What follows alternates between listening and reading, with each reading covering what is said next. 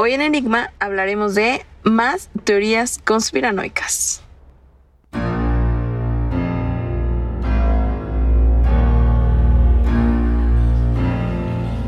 Enigma. Enigma.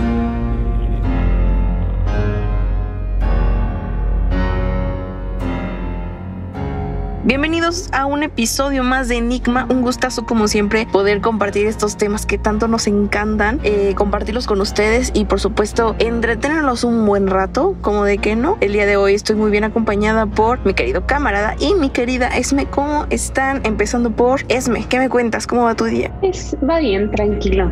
Ya, ya me dieron ganas de un cafecito como a ti. Muchas gracias, muchas gracias. Yo aquí antojando dos cafecitos a diestra y siniestra. ¿Tú qué opinas, camarada? ¿Un cafecito o no? Yo viendo la hipocresía de la gente, sí, un cafecito estaría bien. Hay que ser family friendly, amigos. Exacto. Antes que nada hay que pensar en los niños. Eso sí. Pues hoy, como les decíamos al inicio de este programa, vamos a hablar acerca de teorías conspiranoicas. Este vendría siendo el volumen 2. Y pues hay que ponernos un poquito locos el día de hoy para, para empezar a considerar estas teorías un tanto locas, pero que podrían tener algo de verdad, ¿no? Empezamos con que Shakespeare pudo no haber escrito algunas de sus obras. ¿Qué opinan ustedes? Que aquí con la primera premisa, ¿a ustedes qué dicen? Sí, ¿no? Antes de que les cuente más. Mm, yo digo que sí. No sería la primera vez que un autor se haga, pues no sé, o sea, que de escribió- obras. Exacto, o sea, no, no, no me sorprendería, vamos, pero sería muy decepcionante porque todos lo idolatran muchísimo. Totalmente. Es una Idolatran, o sea, ella no. Es menos. ¿Qué les digo, amigos? Tendría que adentrarme demasiado en esos temas, pero la verdad en este momento no. No es tan A lo mejor tenía un becario. Pues, un betario, eh. Dios, desde, desde la semana pasada yo ando con un trabalenguas tremendo. Pero bueno, sí, Chansey tenía un becario y pues a robarnos las obras, se ha dicho. Él, él a lo mejor lo hizo, pero bueno, les voy a contar un poquito más. Y pues para todos aquellos que defienden esta conspiración, Shakespeare era el nombre bajo el cual firmaban sus trabajos diferentes escritores. También están los que sostienen que Shakespeare era en realidad un simple actorucho de teatro, The Glove, que nunca podría haber creado las obras que llevan su nombre, así como lo escuchan, porque escribía con faltas de ortografía y nunca viajó a Italia, por lo que no pudo conocer Verona ni Venecia para crear Romeo y Julieta y Hotel. Como ven, o sea, se imaginan que hayan elegido varios escritores un mismo seudónimo para publicar sus obras, estaría nueva idea, nueva idea desbloqueada. Sale algo parecido en, en el cine de que según está hay como una especie de nombre para los directores que no quieren poner su nombre en películas que están medio malas. Pero en este caso, o sea, las obras de Shakespeare, por lo que dicen los conocedores, o sea, son bastante buenas. Creo que ahí sería como, pues, ¿por qué no pondrían tu nombre? Tal vez les pagaban Le tenían miedo al éxito Le tenían miedo al éxito. o le pagaban muy bien. Ahora, vamos a ver si esta información es verdadera o falsa y pues les cuento un poco más ya que a pesar de estas de las descabelladas que son algunas explicaciones, es cierto que hay investigaciones académicas aquí alzando el dedo ya, surgidas de importantes instituciones universitarias que defienden que Shakespeare podría no haber sido el autor de todas sus obras. Por cuestiones de estilo, ambientación y referencias a la cultura clásica, algunos autores se decantan porque fueron escritas por Christopher Marlowe, otros por Francis Bacon, eh, también por William Stanley o Edward de Berg. De. Puede ser, ¿no? Ah, o sea, puede ser, pero siento que dependiendo de la etapa en la que te encuentres como adulto joven o joven o adolescente, vas cambiando tu estilo cuando escribes. Entonces, tal vez ese argumento no me convence tanto. Aunque aún crea que sí puede ser posible, creo que eso de que cambie el estilo, pues también tiene que ver con lo que está viviendo el escritor. ¿no? Ok, punto para Shakespeare. Tu camarada, ¿qué, qué dices? ¿Verdadero o falso? Falso. Yo digo Uy, que llevan, nada más por llevar la contraria. No, no, sí. es que imagínate, si eres tan bueno, ¿por qué te ocultarías? Pues sí, ¿no? Y más para... Eso también es lo que me hace dudar, pero pues siempre ha existido gente introvertida, ¿no? Eh, creo que hay muchos que somos ahí, por ahí tenemos mitad y mitad. Entonces, chance, por ahí sí lo entendería, lo entendí. Pero vámonos ya a la segunda teoría conspiranoica. Esta sí es bastante popular, bastante sonada, y es que es posible que el hombre no haya llegado a la luna, como lo escucha. Bueno, seguramente ya lo habían escuchado anteriormente. Pero, pues este, eh, sabemos que el 20 de julio de 1969, hace algunos ayeres, Neil Armstrong pronunció la famosa, la famosa, la famosa frase, un pequeño paso para el hombre y un gran salto para la humanidad. Después de eso, posó su pie sobre la superficie lunar, dejó ahí una huellita muy significativa y medio siglo después son muchas, muchas las personas que aún lo, lo ponen en duda. Eh, no, la, no que haya dicho la frase, porque de que la dijo, la dijo, porque ahí está grabada, pero de que haya sido en la luna. Para estos escépticos, el hombre nunca estuvo allí y las imágenes del acontecimiento habrían sido creadas en un... Eh, ¿cómo se dice estas cosas? Ya se me fue la palabra. Es, no es escenario, es donde graban. Tu camarada diga. Sí, exacto. En un set cinematográfico eh, y que fue grabado por Stanley Kubrick, o sea que el presupuesto estuvo con todo y que fue contratado por la NASA para hacer este, e, esta gran puesta en escena. Teniendo en cuenta que por mucho que cobrase este realizador británico, siempre sería más barato que el combustible para recorrer 300 84.440 kilómetros, que es la distancia que separa nuestro planeta del satélite. Y pues ahí es normal que la duda surja antes de que les dé más información, ¿ustedes qué dicen? ¿El hombre llegó a la luna o no? Yo me atrevo a decir que, que sí, pero está muy chida esta teoría conspirativa para decir que no. Pues es que la competencia ahí te como que te hace tomar decisiones y pues ahí había una competencia muy dura entre Rusia y por acá Estados Unidos, entonces ahí siempre va a estar la duda. ¿Tú qué opinas, Esme? Yo por pura fe me gustaría pensar que sí llegaron a la luna. Tal vez no en ese momento, tal vez lo hicieron después, como tú dices, se adelantaron al éxito que tuvieron ya después, pero, sí me gusta pensar que sí llegaron a la Yo también quiero creer, I want to believe, y es por eso que pues les sigo contando y a ver, ustedes se van formando su propio criterio, pero como les contaba que a finales de los 60 había una pelea entre Estados Unidos y el y eh, la URSS y pues Estados Unidos estaba muy rezagado en esta carrera espacial y la URSS había sido la primera potencia en poner en órbita un satélite satélite artificial que es el Sputnik. Ah, como la vacuna. No, pues son los vivos. Y también a un ser vivo que vendría siendo Laika, un, este, un perrito, y también habían mandado a un ser humano, Gagarin. Gagarin. O sea, ¿cómo? O sea, ¿qué pasó con ese perrito? ¿Murió en el espacio? Ay, no quiero saber, sinceramente, no quiero saber información. Para mí, llegó a la Tierra sano y salvo. Eso voy a creer por siempre. No, ya sé. No, ya no. Eh, yo creo eso. Y también eh, hizo el primer paseo espacial un tal Leonov. Entonces, solo les faltaba pisar la luna y esta era una derrota que por supuesto Estados Unidos no podía permitirse y por esta razón los estadounidenses podrían haber recreado el bueno, creado el alunizaje en un estudio de cine. Entonces, para sustentar esta teoría, estos escépticos afirman que las fotografías muestran numerosos errores. Por ejemplo, que la bandera de México, de México, ¿eh? ¡Viva! Ojalá.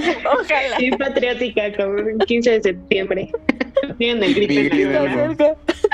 En la luna ahí diciendo. Hubiera sido no nos hubiera alcanzado ni para Stanley Kubrick. Ay, pues sí, ya, la neta. Pero lo hubiéramos hecho mejor, con menos presupuesto, pero mejor. Lo hubiéramos hecho más, más show más show. Entonces, pero no, es la bandera de Estados Unidos y pues supuestamente ah. está ondea y es algo imposible en la luna por este, ya saben, por la gravedad y porque no hay aire, ¿no?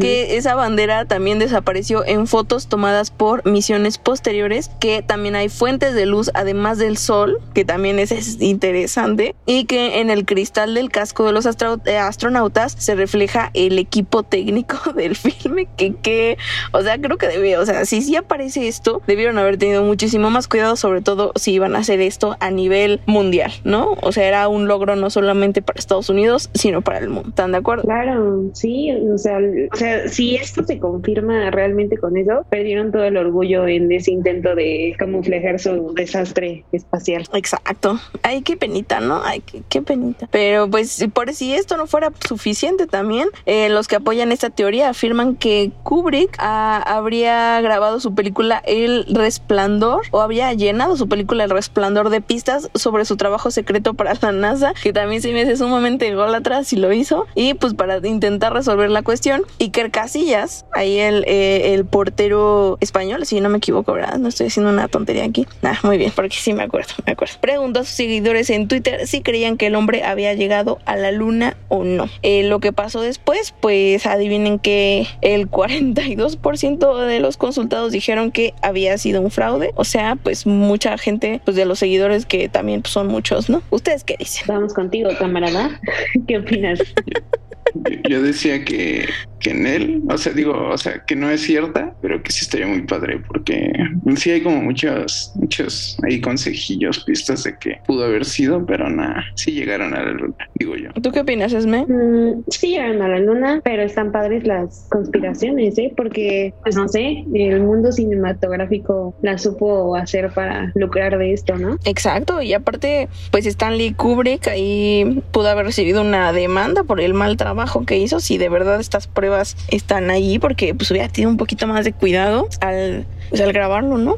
Bueno, sí, o sea, yo creo que si él hubiera puesto en sus películas indicios de que todo eso fue falso, lo hubieran desaparecido, no sé, o sea, ya, son extremos muy, muy grandes, porque pusieron muchas cosas sobre la mesa cuando, cuando pasó todo eso. Exacto, y al mismo tiempo si habría, si había algo de eh, algo en contra de este director, pues también levantaría algunas sospechas de que pues en realidad sí fue un fraude. Entonces, pues, ojalá, ojalá Estados Unidos nos respondiera muchas preguntas, pero pues no creo que suceda al menos en esta vida. Ahora vámonos a la siguiente, ahora vamos a la música, ya que eh, hay muchos eh, que dicen que si reproduces al revés Star, Stair, Stairway to Heaven, el inglés al 10, de Led Zeppelin, se escucha un mensaje satánico. Sabemos bien que hubo un tiempo en el que realmente todo decía un mensaje satánico y pues para todo el mundo, entonces todo el mundo estaba asustadísimo y escuchaban estos mensajes everywhere. Pero pues en, este, en especial con esta canción, en la película Wayne's World, el personaje interpretado por Mike Myers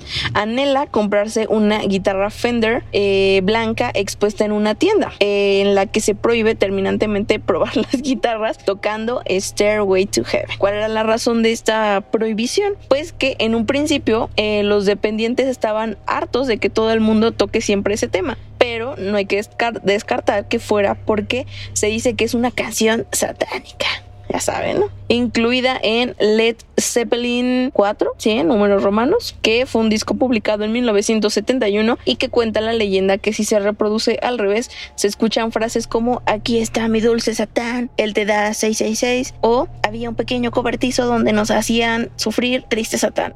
¿Qué dicen?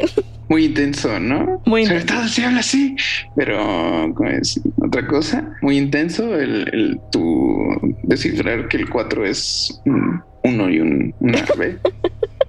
No, yo estoy con todo y los números romanos. Pero ya, yo ahí siento que si haces eso de voltear el disco, bueno, esa cosita, ya obviamente vas a escuchar cosas así raras si te esfuerzas demasiado. Exacto, creo que ahí también es mucha eh, mucho tiempo libre y tendría muchísimo más tiempo libre el que haya compuesto la canción para pensar en cómo se escucha eh, al derecho y al revés. O sea, qué flojera, sinceramente no me darían ganas. ¿Tú qué opinas, Esme? Podríamos hacer un capítulo sobre eso. Escuchar puras canciones al revés. Es que últimamente he estado pensando mucho en eso de las vibras y las frecuencias y vibrar alto y así. Y tal vez el autor, o sea, pongamos un supuesto en el que esto sí es real, ¿no? Que, que es satánico. Tal vez el autor está influenciado por muchas cosas que él no veía y escribió una canción y que incluso hasta que salió no se dio cuenta que era satánica. Y eso es muy perturbador. O sea, por si acaso escuchar la canción, la voy a eliminar de mi playlist. No, protegernos. Está, buena, está buena, pero pues sí, tal vez creo que existe la posibilidad de que pues algo fuera de nosotros, algo vibroso, sea el responsable de esto, pero por lo pronto les cuento un poquito más, ya que tanto Swan Song Record, que es el sello de Led Zeppelin, eh, como varios miembros de la banda declararon que esta teoría estaba loca. No obstante, obstante, muchos no lo creyeron y argumentaron que Jimmy Page es seguidor del mago y satanista inglés Aleister Crowley, cuya mansión cercana al lago Ness adquirió el guitarrista en la época en la que se grabó Led Zeppelin 4 en número romano. En todo caso, eh, pues resulta un hecho que cuando se reproduce el disco hacia atrás, se escuchan estas frases que mencionan a Satán. La razón no es que haya una verdadera invocación al demonio, sino que se trata de una pareidolia sonora. Ah, no tengo idea, en otras palabras, que el cerebro escucha lo que se le sugiere que debe escuchar. También suele suceder, ¿no? Sí, esa, esa suena más lógica para mí. Pero igual, um, no sé, no sé si no escuchamos, es no. Pues hay que tener precauciones, sí.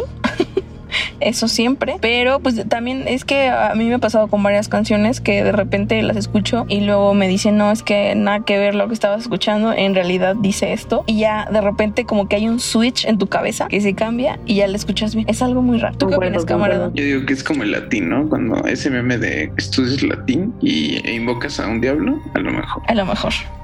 Exacto. Si alguien por ahí habla latín, díganos si es posible. Nada más con hablar te interesa. Pero sigamos con estas canciones satánicas, ya que eh, había mucha, ahí por ahí de los 2000, podría, podría ser, que pues había una, una teoría conspiranoica de que la canción Eje de las Ketchup también era una canción satánica, ¿no? ¿Quién iba a pensar que algo tan alegre podría esconder algo tan oscuro? Bueno, quién sabe. Pero no contentos con encontrar referencias satánicas en canciones como Starway to Heaven, eh, Hotel California también, de The Eagles, o en Crossroad Blues, eh, de Robert Johnson, los más conspiranoicos también encontraron referencias al Señor de las Tinieblas en Hacer eje de las Ketchup, concretamente en el estribillo que dice no les voy a cantar, lo voy a decir. Hacer eje, ja, deje, dejebe, tu dejebere, Nova, Mahavi, and the boogie, anda, buidi pipi. Uh, ¡Qué poesía. Qué vergüenza. Pues ahí al parecer. ¿eh? ¿Y qué significa eso? Pues una bonita canción al derecho. una divertida canción. Pero no lo voy a intentar decir al revés porque no hay forma, porque casi no lo puedo decir al derecho. Exacto. Están de acuerdo. Pero por mucho que las propias Ketchup, que gran nombre, gran nombre de, de, de, conjunto musical, negasen que está. Sí, las Ketchup, ¿no? Luego va a estar las Ranch. Ay, Dios.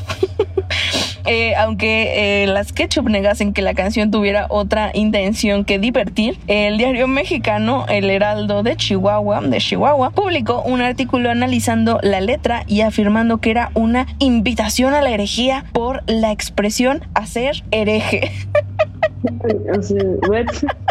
ay, ay, no. Ya no lean, ya no lean el, el Heraldo de Chihuahua. Hacer hereje. Es que, mira, una clara invitación. se entiende. se la volaron. O sea, de todas las que me has dicho, esto es la que más entiendo.